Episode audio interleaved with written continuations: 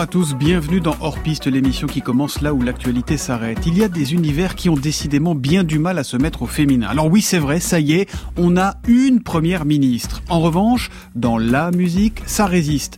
Vous souvenez-vous de la dernière fois que vous avez vu une femme à la baguette? On a encore beaucoup de mal à parler de chef feu d'orchestre et encore plus à en trouver. Puisque la voie ne lui était pas ouverte, elle a décidé de tracer son propre chemin. Aujourd'hui, non seulement elle vit de sa passion, mais elle la partage. Est même devenue une ambassadrice indispensable et obstinée. Sa baguette, elle la pointe vers tous ceux qui pensent ne pas avoir droit à toute cette douceur, tout ce plaisir qu'apporte le classique. Tout ça parce qu'ils habiteraient du, mauvais côté du périph', par exemple. Parce qu'on peut jouer juste et aussi faire du hors-piste. C'est donc une chef d'orchestre qui est avec nous ce soir. Elle s'appelle Zaya Ziwani. Hors-piste. Thomas Soto sur France Inter.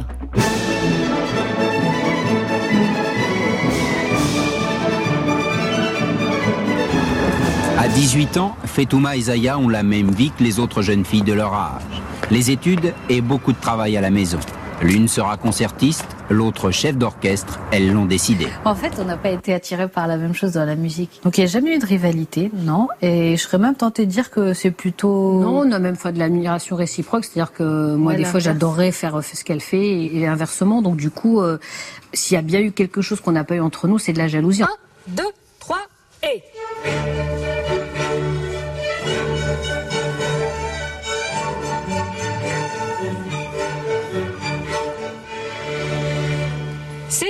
mieux. On refait ça encore une fois. Elle combat pour qu'on la considère pour ce qu'elle fait et non pour ses origines algériennes, l'exotisme de son prénom, Zaya, ou son lieu de résidence. À chaque fois qu'on m'a dit non, c'est pas fait pour toi, moi ça m'a au contraire euh, boosté pour faire encore plus, de faire mieux, de prouver que c'était possible.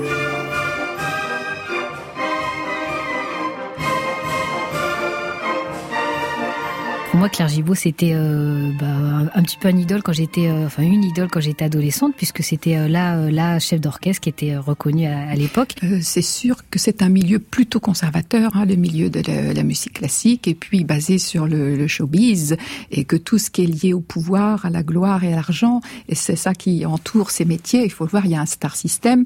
Eh bien, les femmes ont du mal à y accéder, peut-être aussi parce qu'en même temps, on n'est pas prête à tout sacrifier à ça, que moi, je crois qu'on attend plus des qualités humaines des femmes encore plus que, que des hommes.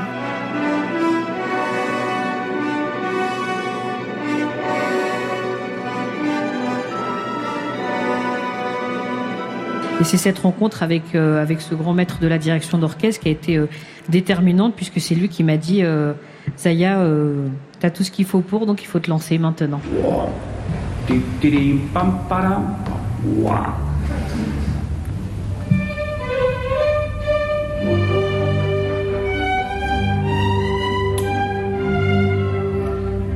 C'est trop exagéré, ça, vous voyez, on ne peut pas différencier à ce point-là, c'est un problème stylistique, il faut que les différences soient le, le moins possible. Je voudrais savoir si vous vous voyez comme un symbole aujourd'hui de réussite. Un symbole, je sais pas, un message d'espoir, je l'espère en tout cas.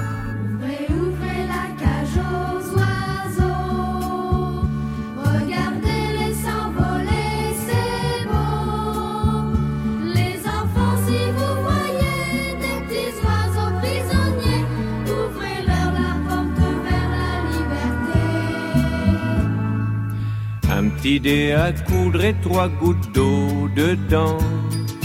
Au-dessus du perchoir, un os de sèche tout blanc. Et un petit piaf triste de vivre en prison. Ça met du soleil dans la maison. C'est ce que vous diront quelques rentiers vicelards. Des vieux schnocks qui n'ont que des trous d'air dans le cigare une fois dans votre vie, vous qui êtes pas comme eux, faites un truc qui vous rendra heureux.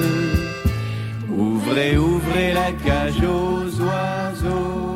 La cage aux oiseaux, Pierre Perret pour souhaiter la bienvenue à Zaya Ziwani. Bonjour et bienvenue donc dans Hors Piste, Zaya. Merci, bonjour.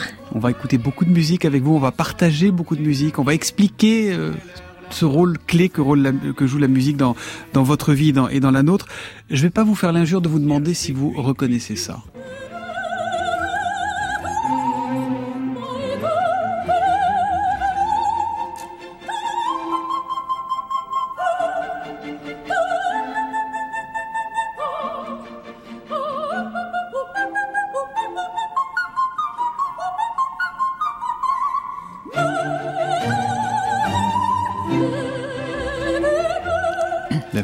Enchantée, Mozart eh évidemment. C'est incroyable parce que vous avez les yeux qui pétillent et dès qu'il y a de la musique qui arrive, à chaque fois pendant le portrait, là, d'un coup ça s'allume. Ah bah écoutez, oui, la musique, ça me fait tellement... Euh, ça me fait rêver en fait. Donc euh, j'adore euh, cet univers et puis en plus c'est que des extraits aussi qui ont symboliquement aussi beaucoup de résonance dans, dans des, mes souvenirs ou dans ou dans ce que j'aime beaucoup aussi. Donc c'est pour ça que euh, ça me fait plaisir de les entendre. Celui-là, précisément, la, bah, la flûte enchantée? En effet, la flûte enchantée, parce que bah, déjà c'est un, un, monument de la musique et que euh, ces opéras de Mozart euh, font, partie des musiques que j'ai beaucoup entendues quand j'étais jeune. Et c'est vrai qu'on a eu la chance de grandir avec mon frère et ma sœur dans une famille de ménomanes et on en écoutait beaucoup à la maison et, et ma maman nous avait emmené voir justement la flûte enchantée à l'Opéra de Paris. Et ça fait partie de mes premiers euh, grands et beaux souvenirs euh, d'avoir de, été au concert, en fait. Vous avez quel âge quand vous allez voir la flûte enchantée? Écoutez, je, m'en souviens plus très bien, mais je pense qu'on devait avoir autour de, d'une dizaine d'années, euh, et donc entre 8 et 10 ans. Et, c'est vrai que je l'avais écouté à la maison, mais de le voir en vrai, c'était, c'était magique. Et, et c'est là que je me suis rendu compte, d'ailleurs, très tôt, que la musique, en fait, c'était une musique qui se vivait. Alors j'adorais l'écouter à la maison, mais d'aller au concert, on sentait l'énergie. Et j'ai toujours été convaincue que, voilà, que ça devait plus se vivre que s'écouter. Ça veut dire qu'à 10 ans, ce jour-là, vous avez déjà la vocation, vous comprenez déjà que ce sera votre vie? Alors, pas forcément tout de suite. En tout cas, je sais que je savais déjà à l'époque que la musique, elle tiendrait une place très importante dans, dans ma vie. Pas longtemps avant, d'ailleurs, c'était c'était rigolo parce que euh, quand j'étais en CE2 en classe primaire. Euh, j'ai mon enseignante de l'époque qui m'avait choisi, qui m'avait désigné pour diriger la chorale de mon école. Et donc, euh, comme quoi que c'était un peu prémonitoire. Et je me souviens de à, à ce moment-là que j'étais une petite fille réservée, mais que je me sentais bien à cette place-là. Et donc euh, peut-être que ça avait commencé un petit peu à cheminer en moi. En tout cas, la musique elle a toujours une place très importante, même si qu'on est adolescent et qu'il faut beaucoup travailler la musique et que parfois on a envie aussi de, de faire d'autres choses. J'ai eu quelques moments où j'avais envie de plutôt de ma musique que, que travailler les instruments, mais, mais c'était vraiment dans la musique que je me réfugiais et que je trouvais aussi euh, de l'énergie. Pourtant, dans, dans, la famille, je crois que c'est votre petit frère le premier à être allé au conservatoire. Oui, c'est vrai, exactement, parce que bah, comme en fait on en écoutait beaucoup à la maison, euh, euh assez naturellement d'ailleurs avec ma sœur Fetouma, on est, on est jumelles toutes les deux, donc... Euh, euh, on a le même âge et, et, donc on a souhaité euh, aller au conservatoire et quand ma mère elle a été nous, nous inscrire, il restait, il restait euh, qu'une seule place, donc elle n'a pas voulu choisir entre ma sœur et moi et du coup c'est notre petit frère qui, ah. qui a été et c'était une première quelque part une première déception. Alors bon, je sais que le chemin que j'ai emprunté a été souvent jalonné de difficultés, de, de, parfois de refus et de et de défis également et donc du coup ça a été voilà un premier moment où on m'a dit non mais mais bon. Et là vous avez pensé oui déjà? Vous avez dit, bah, on me dit non, bah ça sera oui quand même. Ah euh, oui, en tout cas, j'ai jamais, je me suis jamais dit que ça, la porte serait fermée. Euh, et puis en fait, on a continué à moi, j'avais euh, déjà une petite guitare, du coup, je continue à, à, jouer un petit peu de la guitare à la maison. Et puis, c'est surtout notre mère qui, qui du coup a pris l'initiative d'assister au cours de mon frère. Elle prenait des notes et puis quand elle revenait, elle, nous enseignait ce que mon frère venait d'apprendre. Elle, vous refaisait les cours à la maison Exactement, elle avait un cours d'avance sur nous, mais, mais voilà. Et c'est ce qui nous a permis avec ma sœur quelques semaines après de pouvoir intégrer le conservatoire quand, quand des places se sont libérées. Zaya, vous êtes, euh, vous êtes une machine à générer des clichés. Femme, arabe, vivant en banlieue, dans un milieu modeste. Euh, qu'est-ce qui fait que vous vous êtes dit, je ne me laisserai pas enfermer là-dedans? Bah parce que euh, déjà en fait je, c'est aussi par l'éducation que j'ai reçue de, de, mes parents qui ont fait ce choix de venir euh, d'Algérie en France pour aussi euh, nous offrir d'autres opportunités. Et et mes parents qui étaient euh, qui nous ont toujours dit en fait qu'il fallait que on nous regarde pour la qualité de la personne que, que l'on est et pas euh, pour toutes les raisons que vous avez évoquées. C'est facile à dire, mais ça c'est le regard de vos parents, c'est pas le regard des autres, c'est pas le regard des copains à l'école, c'est pas le regard des profs, c'est pas le regard. Oui, bah oui. Alors après ils nous ont toujours dit qu'il fallait se battre pour ça, qu'il fallait travailler, travailler, et donc euh, donc voilà. Donc on a eu quand même dans notre famille, avec nos parents, avec nos grands-parents aussi, des modèles aussi beaucoup de combativité, de persévérance. Et je pense que c'est cette force-là que, que j'ai eue. Puis avec ma sœur euh, Fitouma, on est deux aussi, et donc on a aussi quelque part affronté aussi toutes ces difficultés ensemble. Donc le fait d'être aussi déjà une petite équipe de deux, ça aussi, euh, ça a été une force. Et, et c'est vrai que j'ai jamais voulu qu'on décide à ma place. Et c'est vrai que mon père me l'a beaucoup dit. Alors de le dire, c'est une chose, vous avez raison. Et puis après, il faut arriver à, concrétiser ça. Mais votre père et vos parents, ils vous encourageaient ou ils vous disaient euh, tranquille euh Non, non, mes parents, ils nous ont toujours encouragés. On a eu cette, euh, on a eu cette, grande chance. Alors bon, après quand j'ai, à l'année de mes 18 ans, passé le bac, j'avais préparé aussi mes diplômes en guitare, en alto. Donc quand je lui ai dit que je voulais, en plus, je faisais de la direction en plus, il m'a dit mais qu'est-ce que c'est que ça encore? Donc il, avait été un petit peu euh, un petit peu interrogatif, mais euh, mais après quand je lui ai dit que c'était pour en plus euh, étudier avec Sergio Celibidac, euh, il le connaissait. Qu'on entendait dans le portrait, hein, c'est lui le chef d'orchestre qu'on entendait, qui n'était pas très content. à part peut-être ce petit moment où voilà mon père était un peu interrogatif parce que justement c'était aussi une année où il y avait beaucoup d'autres enjeux.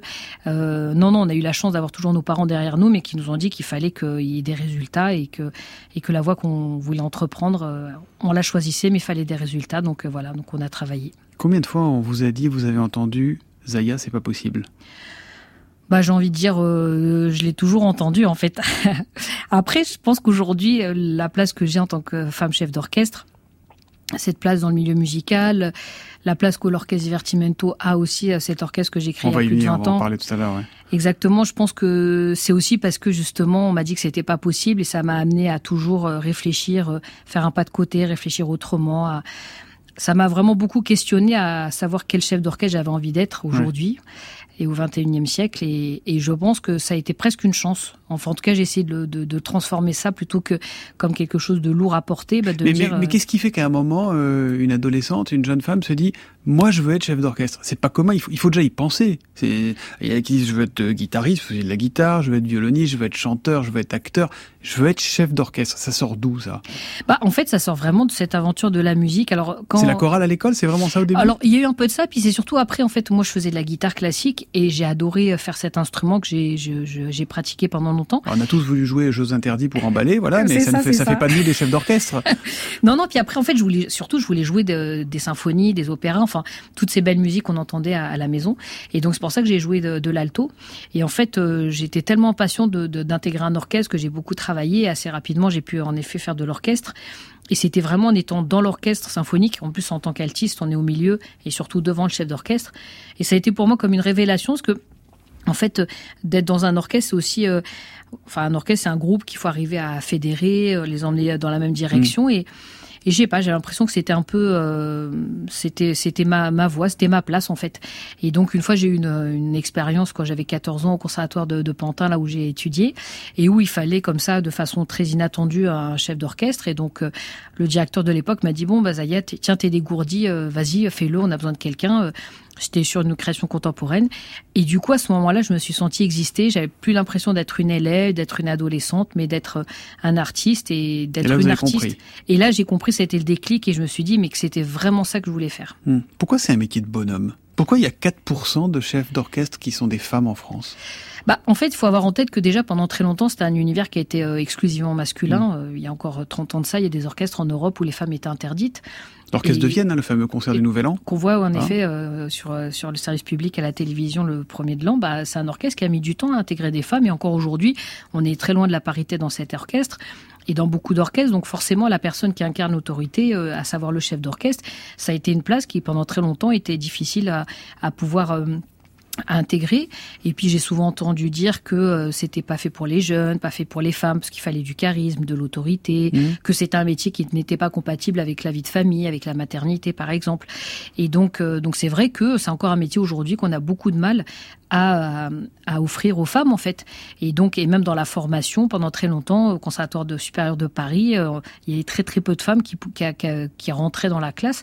Donc forcément si elles étaient Mais pas ce, formées, ce, ce, fameux chef d'orchestre roumain dont vous parliez, oui. Sergio euh, voilà, euh, il disait moi les femmes elles tiennent 15 jours dans les cours de d'orchestration. Bah oui, c'est ça parce qu'en fait lui il avait alors bon, c'était faut, faut remettre les choses dans le, les contextes le contexte de l'époque, c'était une personnalité très euh, très égocentrique aussi, ouais. des grands un grand chef d'orchestre du XXe siècle et forcément euh, il disait ça parce qu'il testait aussi les femmes justement par pour leur capacité à pouvoir affronter euh, les difficultés. Alors euh, moi à l'époque j'avais 16 ans, 17 ans, je sais pas si c'est l'insouciance de l'âge ou pas, j'ai réussi à surmonter cette, cette c'était pas la première fois que je rencontrais des difficultés aussi. Donc euh, quelque part je me suis battue parce que j'avais envie de c'était pour moi un nouveau défi et de prouver que j'étais capable. Mmh. et quelque part euh, bah, j'ai été aussi euh, bien du coup à bonne école et bien entraînée par la suite euh, pour plein de raisons, euh, quand j'ai commencé ma carrière de chef d'orchestre, euh, j'ai créé mon orchestre, euh, mais j'ai aussi eu l'opportunité de diriger quelques orchestres et j'ai vu qu'en effet, l'accueil qui nous était fait était très très difficile, mmh. c'était souvent très douloureux et donc voilà, il faut être très solide et très armé pour pouvoir affronter les orchestres à l'époque.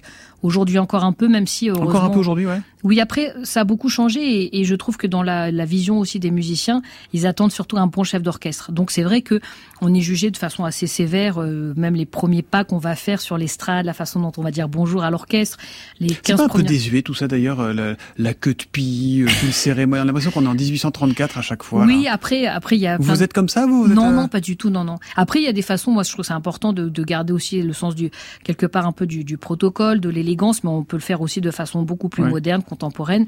Et, euh, Parce que là, et ça... les messieurs, ils se la racontent un peu parfois, quand même, non? Ouais, c'est vrai, vous avez raison. Hein? Non, non, mais je suis d'accord avec vous.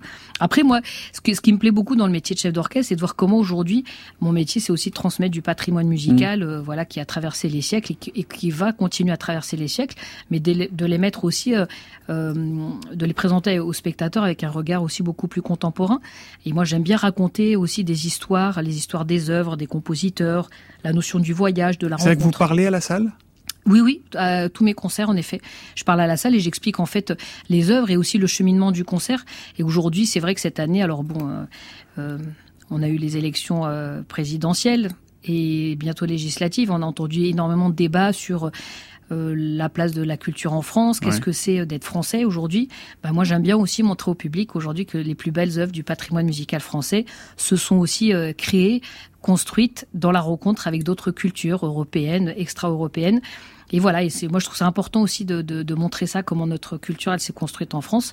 Voilà, ça fait partie des, des choses. Alors il y a plein d'autres sujets. Euh, la place dans deux ans on va accueillir les Jeux Olympiques, euh, la place du sport, de l'éducation. Enfin, et tout ça, je, je raconte. En fait, j'ai toujours un petit, soit un petit message, soit quelque chose à raconter dans le cadre des concerts, et pour montrer que la musique elle est pas hors du temps, dans une bulle qui regarde vers le passé, mais qu'au contraire aujourd'hui, mmh. elle est, c'est aussi on peut mettre ça en regard avec avec les cultures du monde entier, avec des sujets qui sont importants aujourd'hui, le lien entre le patrimoine et la modernité. Par exemple, cet orchestre, moi j'interviens beaucoup, euh, par exemple en Seine-Saint-Denis ou dans beaucoup d'autres quartiers euh, prioritaires en France. C'est Divertimento, donc l'orchestre que vous avez créé.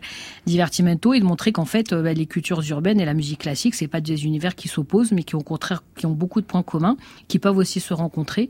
Donc voilà, c'est tout ça que j'aime bien interroger. Cet et... orchestre, vous l'avez créé parce qu'on vous a pas donné une baguette ailleurs ou pas? Euh, Oui, franchement, euh, de façon assez euh, assez certaine, oui. Après, c'était pas l'unique raison, mais euh, mais en fait, je me suis vite rendu compte qu'en étant jeune, en étant une femme et sans avoir du tout de réseau, et puis en ayant un parcours aussi euh, atypique, on me donnerait pas les opportunités pour diriger mmh. ailleurs. Est-ce qu'aujourd'hui on vous a proposé, euh, ça a changé? Est-ce que là on est à Radio France, il y a deux orchestres à Radio France. Qu'un jour on vous a proposé ces orchestres-là Est-ce que ou est-ce qu'aujourd'hui encore vous êtes euh, la patronne de Divertimento parce que c'est votre bébé ou parce qu'il n'y a pas autre chose? Bah en fait moi je suis la patronne deux. de Divertimento par choix. Alors on m'a souvent donné, euh, on m'a souvent invité à diriger beaucoup d'orchestres nationaux en France. Alors pas ceux de la, la maison de la radio, mmh. mais mais beaucoup d'autres. Euh, on m'a pas invité encore à être directrice musicale d'un de ces orchestres. Mais j'ai envie de vous dire, quelque part, aujourd'hui, la façon dont j'exerce mon métier de chef d'orchestre me convient parce que oui. Divertimento, c'est pas qu'un choix par défaut, c'est un choix avant tout.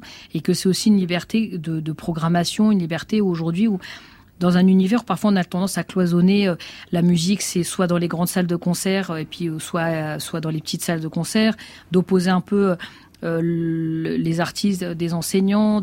Moi, j'ai au contraire envie d'estomper toutes ces frontières et, de créer en fait quelque part l'orchestre du 21e siècle qui va être plus ouvert, qui va être aussi un orchestre où on va être sur scène à, défendre les grandes œuvres musicales, mais aussi dans la transmission pédagogique, dans le lien aussi où on va laisser aussi une place au numérique, au digital, aux cultures urbaines.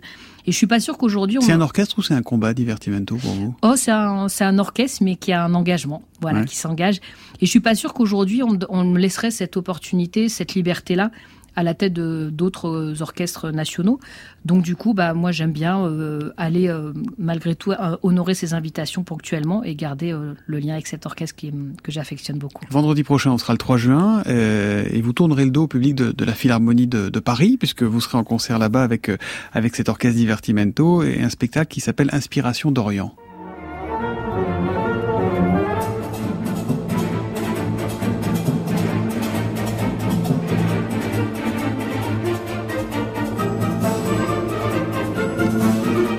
Et au programme, il y aura donc notamment cette danse bacchanale de, de Camille Saint-Saëns. Euh, je disais en, en, plaisantant que vous tournerez le dos, mais c'est vrai qu'on tourne le dos au public quand on est chef d'orchestre. C'est pas compliqué finalement, ça? Non, euh, non, c'est pas compliqué, mais c'est pour ça que je me retourne aussi pour pour euh, pour expliquer les œuvres, que j'aime bien aussi avoir le contact avec le public.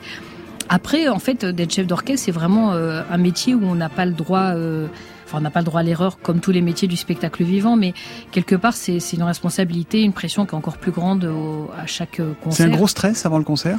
Oui, après, il y, a du, y a du trac, il y a du stress. Après, il faut savoir le, le gérer. Et moi, je sais que c'est là où c'est ce que je trouve le plus challengeant dans ce métier. Donc j'aime bien aussi quelque part être dans cette situation où il y a de l'enjeu, il y a, il y a de la pression, et d'arriver à transformer ça en une force qui va me rendre encore encore meilleur. Alors je sais que c'est pas toujours simple parce qu'en effet euh, à ce concert-là il y aura 300 euh, choristes, un grand orchestre symphonique, la salle qui sera pleine. Donc euh, c'est vrai qu'il y aura beaucoup de responsabilités sur mes épaules, mais mais en même temps d'être quelque part, on voit, on n'est pas en face du, regard du public. Et moi, je sais que bah, j'essaie justement du coup de créer du lien avec mes musiciens par le regard pour leur inspirer confiance et leur donner envie de, s'engager euh, vraiment à fond, quoi. Est-ce qu'il y a un sentiment de puissance quand on dirige? Ah ben ça de toute façon de façon certaine oui. Ça c'est sûr une ce sentiment de puissance. Après euh, il faut pouvoir le quelque part le, mériter aussi d'être d'être à cette place là mais oui il y a ce sentiment de puissance parce que quelque part avec euh, chef d'orchestre il est là pour emmener tout le monde dans la même direction. Moi je dirige des œuvres qui sont souvent euh, avec des effectifs importants j'ai même eu l'occasion de diriger des projets même avec plusieurs centaines voire des milliers d'artistes. Et donc c'est vrai que alors il y a à la fois beaucoup de pression parce que c'est une grosse responsabilité. Et en effet il y a ce sentiment de puissance parce que avec euh, la baguette, on va justement donner le, top départ et, on va justement permettre de guider tous ces artistes qui vont s'associer en même temps. Et donc, c'est un, c'est un, c'est un beau sentiment.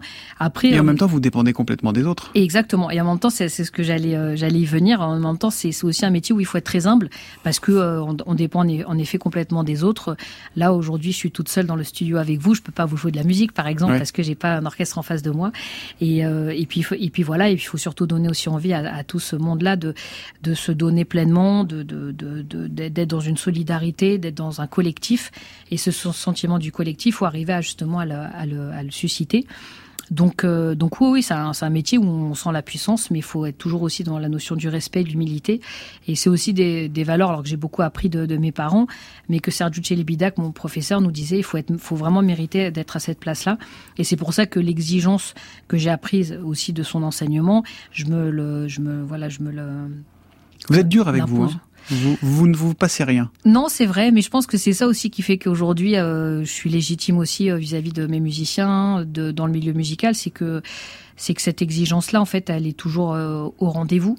Et que euh, quand je vais jouer à Stein, à Vaux-en-Velin, dans des quartiers euh, en milieu rural ou à la Philharmonie de Paris, eh ben, je vais jouer les œuvres toujours avec autant de, de, de qualité, avec autant d'engagement, et qu'il n'y aura pas de différence. Et je trouve que c'est important. C'est aussi une ça, ça change quoi de jouer dans, à la Philharmonie ou de jouer dans, dans une prison ou de jouer dans, loin des, des salles chics, des centres-villes? Quelle est la différence en fait? Bah, En fait, pour moi, ça change rien. Une œuvre, elle reste aussi belle. On est habillé de la même façon. Donc en fait, ça, en soi, ça change rien. Après, je trouve que dans le dans la, le, sens, euh, bah du coup, ça justement, ça a beaucoup de sens parce que je trouve que cette musique-là, pendant longtemps, et moi, je comprenais pas quand j'étais jeune pourquoi à chaque fois mes parents nous emmenaient dans des belles salles parisiennes et que j'avais pas le droit d'y accéder dans, dans mon département. Et donc c'est ça aussi qui m'a beaucoup animé dans la création de Divertimento, et ça a été un des premiers choix de se dire, bah en fait cette belle musique, on va la rendre populaire dans le sens beau du terme, c'est-à-dire de faire comprendre à tout le monde, mélomane et et nouveau public qu'elle peut vivre aussi en milieu rural, en milieu carcéral, en milieu urbain. Et donc, euh, dans les mentalités de la, du milieu de la musique et même du grand public, euh, c'était pas du tout quelque chose d'évident. Et c'est en faisant tous les jours et en montrant que justement, on a réussi à, avec euh, notre engagement, à fédérer euh, des diversités. Et pour les musiciens, c'était évident d'y aller ou pas? Quand vous leur avez dit la première fois, tenez, on va aller en prison, tenez, on va aller dans un gymnase, non, non, alors, aller... je vous cache pas que c'était loin d'être une évidence, mais en fait, petit à petit, aujourd'hui, les musiciens d'orchestre Divertimento, ils comprennent ça. Et pour eux, ça, maintenant, c'est naturel. Mais c'est vrai qu'au début, il a fallu, en, effet, euh, les amener à, à, comprendre ça, parce que d'aller jouer en milieu carcéral, bah, forcément, vous demandez à un musicien, euh, si tu veux aller jouer en milieu carcéral ou, ou sur la grande scène de la Philharmonie de Paris, forcément, il va dire la grande scène de la Philharmonie, la Philharmonie de Paris. Mais oui, mais quelque part, c'est aussi assez normal de... de, de, de parce qu'il y a aussi une acoustique, parce qu'il y a aussi... Exactement. Mais par contre, de dire que ça doit... Enfin, moi, je sais qu'aujourd'hui, mon métier, je l'aime parce que j'ai pas c'est pas que sous cette forme-là que je le fais et que j'adore. Et dans quelques jours, je serai à la Philharmonie de Paris. Et évidemment, je suis contente d'y être. Euh, faut pas se mentir non plus. Fier très fière aussi, tout à fait, et euh, d'être connue aussi euh, pour la qualité artistique de mon travail, parce que pareil aussi souvent, euh, comme c'était assez singulier, on m'a beaucoup amené à parler de mon engagement dans les territoires auprès des jeunes, et mm. ça, je, je l'assume pleinement et j'en suis très fière également. Mais je suis aussi une chef d'orchestre. Il y a un petit côté, oui, elle est, elle est sympa, elle est bien, elle fait, elle va là où les autres vont pas, Mais du coup, elle est un peu moins bonne dans la façon dont vous regardez les uns et les autres ou pas bah, Parfois, oui, ça a été, c'est un peu ça. C'est pour ça que pour moi, c'est important aussi de continuer à être présent dans ces grandes salles de concert parce que d'une part, euh, moi j'y ai droit et les musiciens de l'orchestre Divertimento aussi parce que c'est un excellent orchestre et de montrer qu'en fait on ne doit pas faire de différence. Alors mm. physiquement il y a cette frontière du périphérique mais on doit montrer qu'il y a justement il n'y a pas de différence et que peut-être que dans 10, 15, 20 ans par notre engagement, par euh, voilà ce qu'on notre activité aujourd'hui. Ben, on ira peut-être aussi naturellement écouter un concert à Stein à la Philharmonie de Paris. Vous parlez beaucoup de ça, c'est un concertoire que vous avez dirigé pendant pendant longtemps. C'est un choix là encore ou c'est un déterminisme social?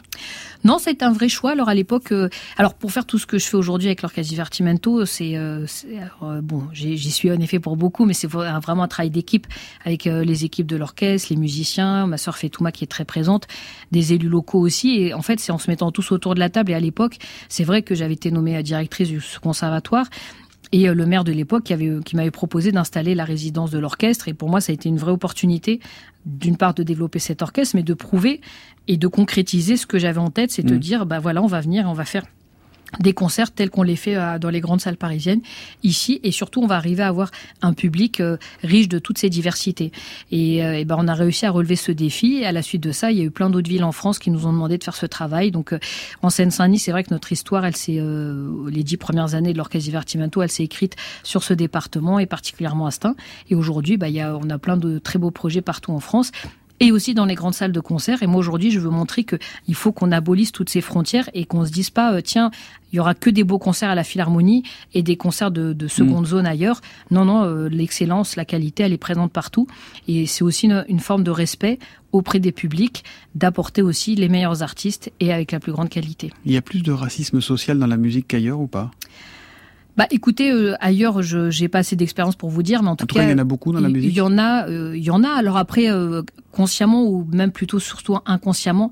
Et je, pendant très longtemps, il a fallu que je fasse aussi beaucoup de pédagogie auprès parfois de responsables institutionnels, programmateurs, élus locaux, pour expliquer qu'en fait, on n'a pas le droit de décider à la place des autres et que euh, moi, en 25 ans d'expérience maintenant, et particulièrement sur ces territoires-là, j'ai toujours vu euh, des yeux briller d'enfants, de familles, d'adultes, parce qu'ils entendent de la musique. Et puis quand vous mettez en plus face à un orchestre, euh, ça dégage une super belle énergie, ça suscite des émotions.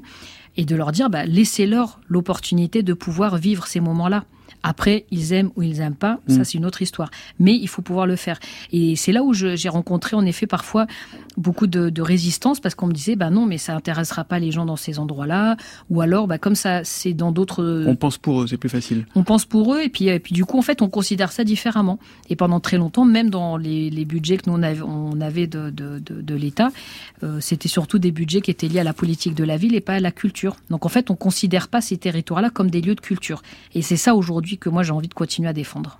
Zaya Zimouani, est-ce que les chefs d'orchestre ont forcément mauvais caractère Mauvais, je sais pas, mais du caractère, il en faut, ça hein c'est sûr. Et comment le vôtre? Oh, écoutez, euh, le mien, il est. Euh, bon, j'ai un caractère en effet bien trempé. Après, je sais que j'aime bien euh, susciter aussi euh, la confiance de mes musiciens. Mmh. Donc, je suis dans une certaine rondeur, mais quand il faut il faut euh, là pour la Philharmonie, on sera plus de 500 artistes sur le plateau, donc euh, autant vous dire que voilà. Il faut une patronne, quoi. Voilà, exactement. D'ailleurs, parfois, il m'appelle la patronne à l'orchestre. mais euh, non, mais je, moi j'aime bien. C'est pour ça que ce, ce, ce lien que, qui me lie avec les musiciens de l'orchestre Divertimento, il est, il est atypique et je l'aurais nulle part ailleurs. C'est qu'on a aussi un lien de confiance, de aussi une convivialité. Pour être bon sur scène, il faut être bon musicalement, mais il y a aussi une, une solidarité humaine qui se crée. Alors après, on partirait pas forcément tous en vacances ensemble, mais ce lien du vous collectif. Vous connaissez une entreprise dans laquelle tout le monde partirait en vacances ensemble Non, je suis d'accord avec vous. mais ce lien de la solidarité du collectif est important, et c'est ça que j'ai réussi à créer avec Divertimento, donc euh, j'y tiens beaucoup. Si je vous pose la question du, caractère, euh, c'est à cause de lui.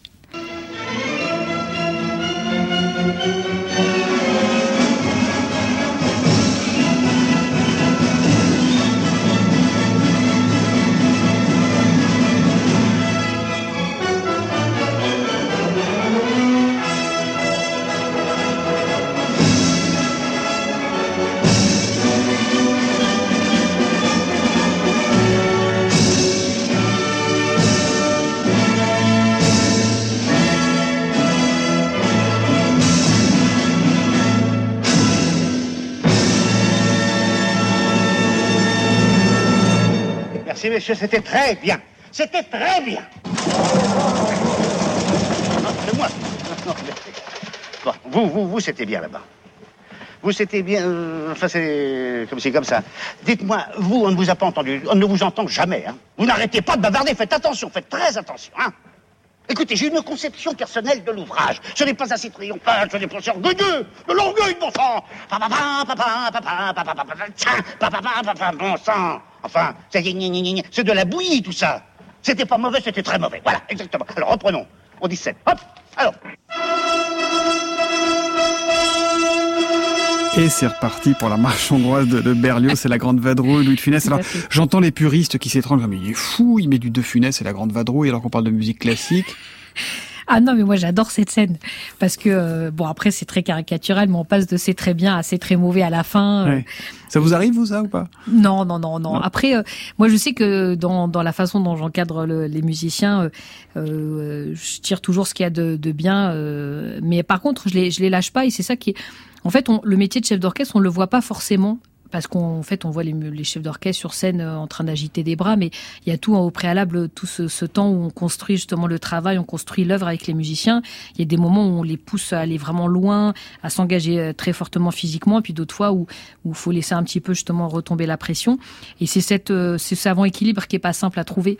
Alors on voit que bon là c'est très caricatural parce que Louis de Funès en, en l'espace de 30 secondes il passe de c'est très bien à c'est très mauvais. Donc euh, Et en forcément même temps, ça a fait entrer Berlioz dans des millions de foyers. Exactement. Non, non, mais c'est vrai, c'est vrai. Et, bon, et je, trouve cette cette scène, euh, voilà, Louis de Funès, il est tellement rigolo et que, et bon, c'est un acteur en plus avec son langage corporel et, et nous, les chefs d'orchestre, c'est le langage corporel qui est très important aussi. Donc voilà, ça me fait rire, même si c'est pas de cette façon-là que je dirige les orchestres. Dans la série euh, Mélange des genres, parmi les chansons que vous avez eu envie d'écouter dans cette émission, il y a La tendresse de Bourville.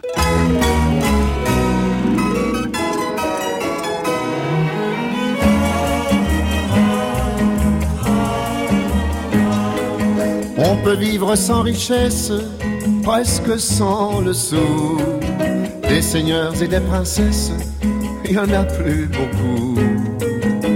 Mais vivre sans tendresse, on ne le pourrait pas. Non, non, non, non, on ne le pourrait pas. On peut vivre sans la gloire qui ne prouve rien, inconnu dans l'histoire et s'en trouver bien. Mais vivre sans tendresse, il n'en est pas question. Non, non, non, non, il n'en est pas question. Quelle douce faiblesse, quel joli sentiment, ce besoin de tendresse qui nous vient en naissant, vraiment, vraiment, vraiment. Le travail est nécessaire, mais s'il faut rester des semaines sans rien faire, eh bien, on s'y fait. Mais vivre sans tendresse, le temps vous paraît long, long, long, long, long. Le temps vous paraît long. Dans le feu de la jeunesse naissent les plaisirs et l'amour fait des prouesses pour nous éblouir. Oui, mais sans la tendresse, l'amour ne serait rien. Non, non, non, non, l'amour ne serait rien. Quand la vie impitoyable vous tombe dessus, n'est plus qu'un pauvre diable, broyé et déçu. Alors, sans la tendresse d'un cœur qui nous soutient, non, non, non, non, on n'irait pas plus loin.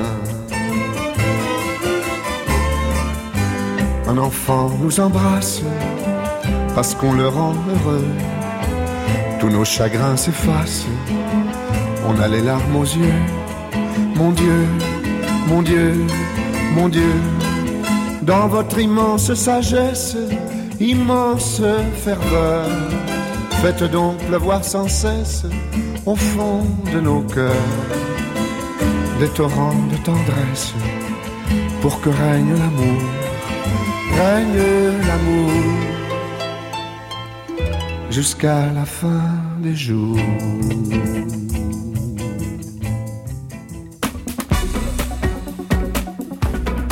Thomas Soto. France Inter, hors piste. Et on entendait Bourville, la tendresse choisie par Zaya Zouani, la chef d'orchestre euh, invitée cet après-midi. Pourquoi Bourville? Pourquoi la tendresse? Bah, parce que c'est euh, bon déjà c'est un artiste que j'aime beaucoup, mais c'est surtout aussi la teneur de cette chanson que je trouve super euh, super belle et réconfortante. Et en fait, ça, ça parle justement de cette tendresse qui est importante aussi, je trouve, à, garder bah, tous les jours. En fait, moi je sais que c'est la musique, elle permet ça aussi de pouvoir euh, procurer des émotions et quelque part des moments aussi bah, justement de tendresse en musique. Et euh, bon, évidemment, depuis que j'ai ma fille Sarah, euh, c'est quelque chose qui me paraît évident. Mais pendant très longtemps aussi, ça m'a vraiment aidé aussi à me dire que j'étais dans le vrai par rapport au, au, fait de se dire bah tiens on va installer la musique dans différents territoires et que parce que vous avez douté? Bah, parfois, euh, j'ai douté. Euh, bah, je me suis en, effet questionné parce qu'il y a des moments où ça, ça, devient tellement difficile et puis tellement me renvoyer le fait que que c'était pas euh, que c'était pas forcément alors publiquement ou pas publiquement mmh. d'ailleurs euh, que c'était ça serait difficile que c'est pas la place de la musique classique.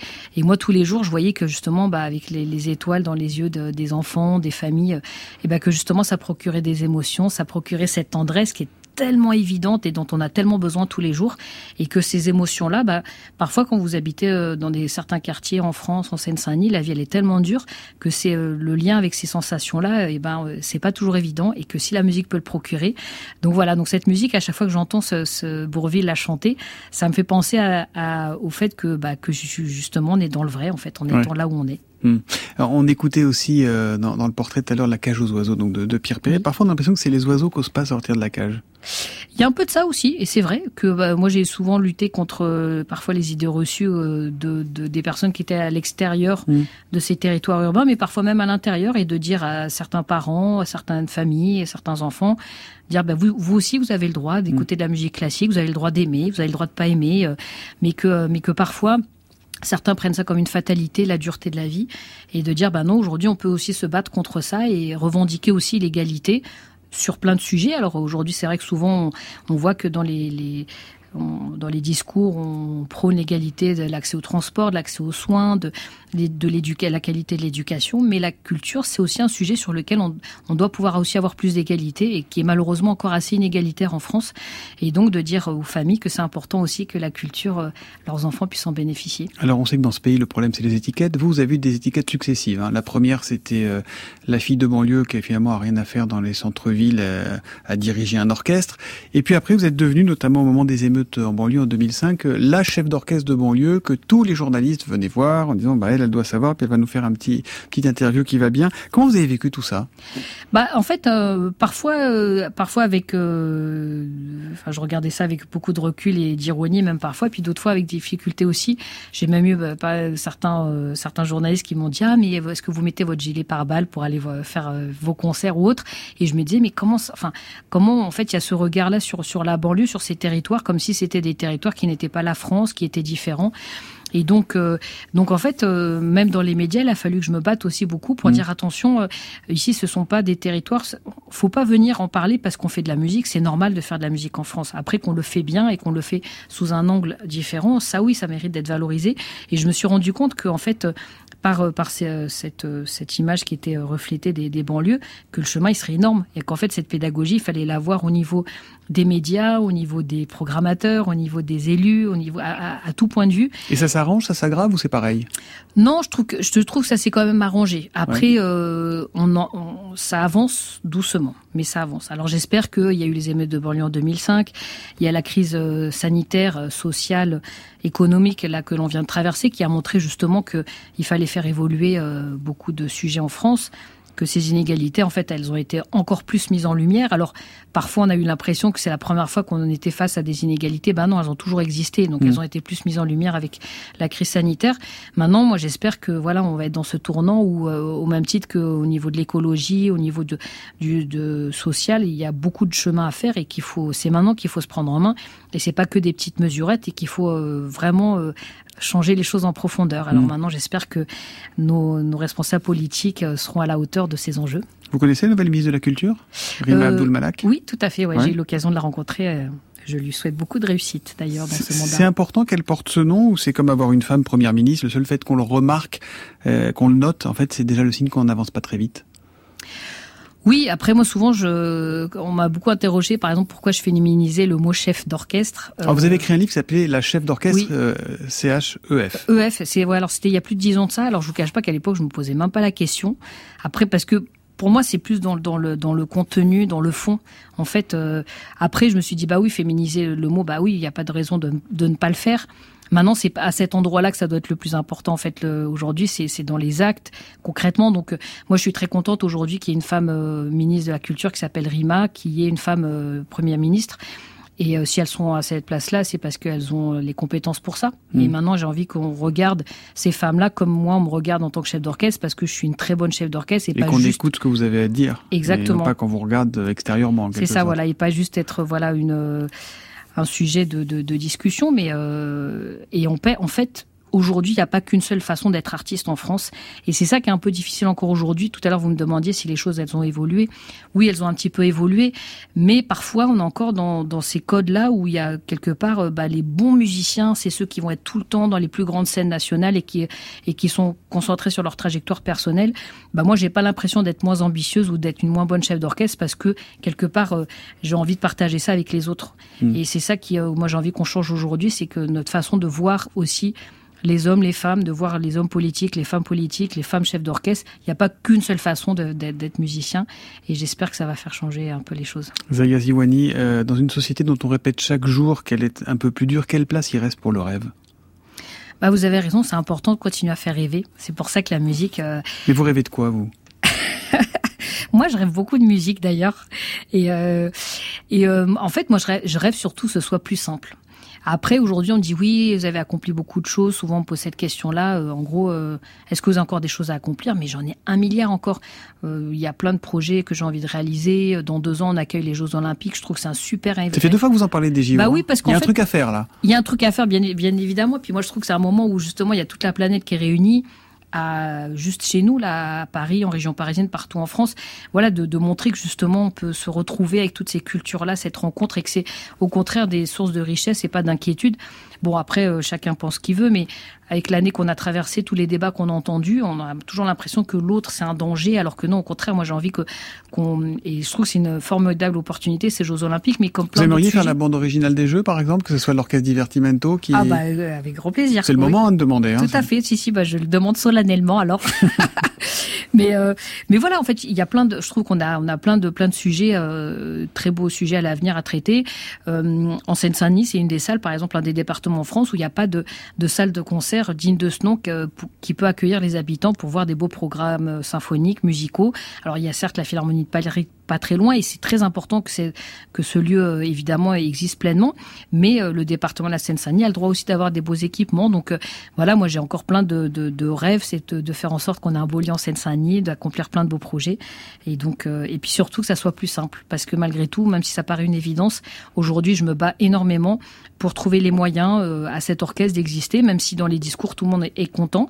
Mais après, quand il faut mettre la main au porte-monnaie, c'est une autre affaire. Ça, il y a les discours et puis les subventions, c'est deux colonnes. Exactement colonnes différentes. Tout à fait. Vous êtes un vrai jukebox et dans, dans votre playlist, il y a aussi Avava Inuva signé Idir.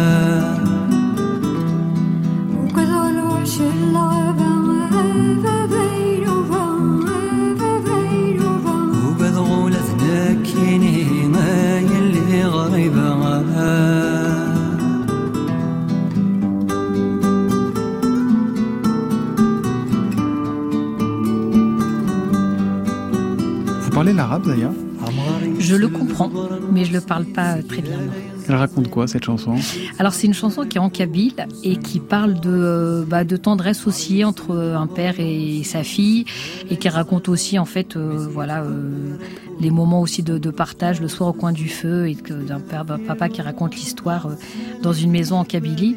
Et donc bah, c'est un petit peu un peu dans le même esprit que la tendresse qu'on a entendu tout à l'heure. Et euh, bon, là, c'est une musique qui est, magnifique. Euh, j'adore cette mélodie. Et puis c'est une musique, voilà, que notre papa nous faisait beaucoup écouter quand on était petit. Et donc voilà, donc ça me fait penser aussi à ces beaux moments d'enfance mhm. partagés en famille. Il y a la place pour la vie personnelle quand on a une passion aussi dévorante que la vôtre. Vous nous avez, vous avez évoqué Sarah, votre petite fille qui a 8 ans, je crois. Oui. Exactement. Bah, c'est vrai que c'est pas c'est pas évident de trouver cet équilibre là. Après euh, aujourd'hui, j'ai aussi besoin d'avoir euh, ces temps où je peux aussi euh, passer du temps en famille, mm. consacré à ma fille Sarah parce que pour être une bonne chef d'orchestre, il faut aussi être dans une vie aussi bien équilibrée. Et quand c'est vrai que pendant très longtemps, on a préjugé de la capacité des femmes à être chef d'orchestre et, et à avoir une vie de famille, être maman et et voilà, et quand j'étais enceinte de Sarah, j'ai fait euh, beaucoup, beaucoup, beaucoup de concerts et j'ai, jamais euh, ensuite réduit mes ambitions parce que j'étais maman. Mais elle vous dit pas des fois arrête de courir, maman, non? Si, parfois elle me le dit en effet. Mais en même temps, je l'ai aussi beaucoup amené avec moi, donc elle a découvert euh, énormément de de lieux, de de, de situations, de musique, et, euh, et je trouve que c'est tout à fait compatible d'être d'être une femme, d'être chef d'orchestre, d'être maman, d'avoir une vie de famille. C'est pas en étant, en étant, uniquement concentré sur sa trajectoire personnelle qu'on a un bon chef d'orchestre. Et donc voilà, et moi j'y tiens beaucoup à cet équilibre. Équilibre et variété. Euh, vous dansez le moonwalk? Non, j'aimerais, j'aimerais, j'aimerais savoir le faire, mais non. Parce que dans vos choix musicaux, décidément, il y a aussi Michael Jackson et Billie Jean.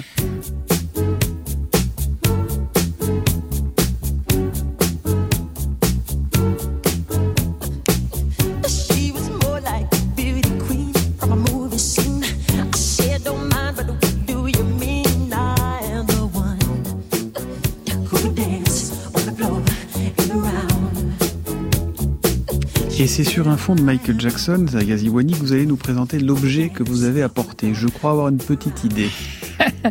ouais, en fait, j'en ai ramené même deux. J'ai ramené ma baguette et une partition. Une partition et la baguette. Tout à fait. J'ai toujours une partition dans mon sac euh, parce que euh, j'adore en fait euh, ouvrir la partition, la lire, l'entendre dans ma tête. Et voilà, donc c'est vrai. C'est quoi alors comme partition Alors là, c'est la symphonie numéro 1 de Gustave Mahler. Parce que... Ça vous va bien, je trouve, de parler de Mahler avec un fond de Michael Jackson. C'est complètement vous. Bah en fait, euh, j'adore Michael Jackson parce qu'il a le sens du rythme, de la mélodie, et Gustave Mahler c'est exactement la même chose. Donc en fait, euh, et, euh, et c'est vrai que dès que j'ai j'ai cinq minutes ou en attendant ou parfois de, quand je suis dans le métro, dans un taxi, bah j'aime bien justement me plonger dans la dans la musique. Et puis ma baguette aussi. Parce Attendez, mais juste, ça, ça, se travaille une partition de la même manière qu'un instrumentiste travaille une partition. Ah complètement oui. Et d'ailleurs c'est très important pour un chef d'orchestre d'être très préparé en amont des répétitions parce que quand il arrive, il faut avoir une vision très claire déjà de comment ça doit sonner, puis de, de la direction qu'on veut donner au musical euh, auprès des musiciens. Donc en fait, ça demande énormément de préparation en amont et c'est pour ça que que moi je prends euh, beaucoup de temps aussi à les travailler. Et comme je dirige énormément d'œuvres tous les ans, donc il faut que j'anticipe beaucoup cette préparation. Et donc la baguette. Et la baguette parce Elle est dans son étui, vous allez la sortir quand même, vous allez la montrer, vous allez nous la décrire même. J'en ai même deux, une plus grande que l'autre, et euh, parce que parfois en fonction des, des, effectifs que je dirige ou en fait de la luminosité aussi sur le plateau, bah, j'en ai une en bois et puis une de couleur blanche. Et parce qu'en fait, comme tous les mais une baguette c'est interchangeable ou c'est comme un comme un Stradivarius pour un pour un violoniste, on a chacun le sien, on garde son instrument. Euh ouais, ah non après on peut on peut la changer. Alors moi j'ai une baguette un peu fétiche avec laquelle je dirige depuis euh, là depuis quasiment 10 10 15 ans. Alors elle est un peu cassée au bout, mais c'est pas grave, je la garde quand même parce que j'y tiens beaucoup. Tous mes gros gros concerts, je les dirige avec. Et, euh, et en fait, comme tous les jours, euh, j'ai souvent soit une répétition, soit un concert, soit euh, parfois une conférence auprès des jeunes. Donc, elle est tout, tout le temps dans mon sac parce que elle fait partie de ma vie tous les jours. Donc c'est toujours la même quand même. Hein oui. Mais ça s'achète où une baguette bon, En fait, il y a des luthiers à Paris euh, qui, euh, qui vendent des instruments de musique et qui vendent aussi des baguettes de chef d'orchestre. Et c'est fait main aussi c'est... Oui, c'est euh, alors certaines d'entre elles oui, et puis d'autres qui sont faites soit en bois, soit en fibre de carbone. Donc après, bah, j'y vais, je les essaye en fonction aussi du du, du poids, du, du point d'équilibre en fonction de, de, la prise aussi dans la main. Parce que c'est vrai que moi, je dirige énormément, je suis debout tout, quasiment toute la journée, c'est très physique, très engageant. Donc c'est important aussi d'avoir une baguette avec laquelle on est à l'aise pour pas avoir de tension dans le bras aussi. Zaya Ziwani, on ne peut pas se quitter sans quelques notes de la, de la 9e symphonie de Beethoven, parce que je crois que c'est une de vos préférées. Oui, tout à fait. Donc je voudrais que vous fermiez les yeux et que vous nous racontiez.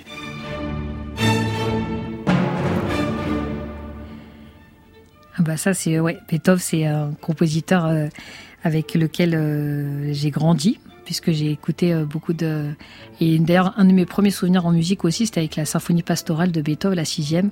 Et en fait j'ai appris à en connaître plusieurs la cinquième par la suite la septième et puis la neuvième. Alors la neuvième on la connaît beaucoup avec la l'hymne à la joie à la fin et toute la dimension symbolique et humaniste. L'hymne européen aujourd'hui. Voilà, l'hymne européen, tout à fait, euh, que euh, j'ai eu beaucoup de plaisir à, diriger d'ailleurs euh, récemment en présence des 27 chefs d'État européens.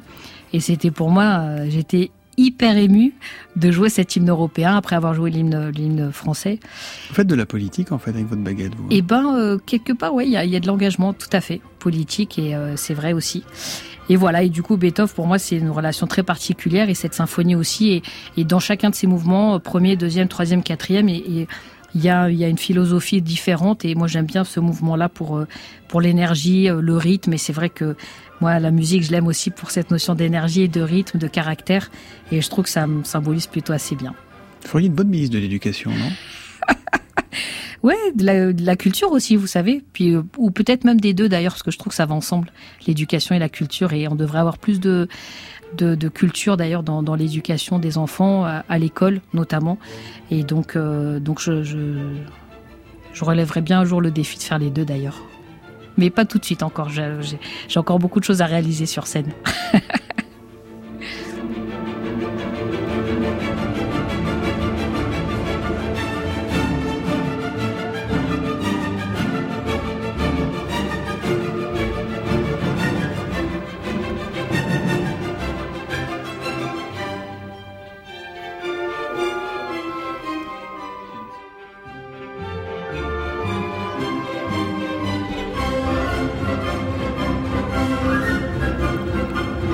Merci infiniment, Zaya Zouani, de nous avoir embarqué avec vous. Merci à Beethoven aussi, hein. exceptionnellement. On va le garder d'ailleurs en générique de fin. Merci à l'équipe de Hors-Piste, Marie Merrier à la baguette et à la réalisation, Charlotte Leloup à la préparation, Claire Tesser à la mémoire vive et Michel Béziquian aux manettes. Euh, Zaya Zouani dans Hors-Piste, c'est la tradition. Le dernier mot revient toujours à l'invité. C'est à vous. Bah écoutez, merci beaucoup de votre invitation et, et voilà, je souhaite à tous les auditeurs beaucoup de beaux moments de musique et, et d'avoir toujours euh, un petit bout de musique tous les jours, c'est quand même un, moment, de rêve, d'évasion et de force.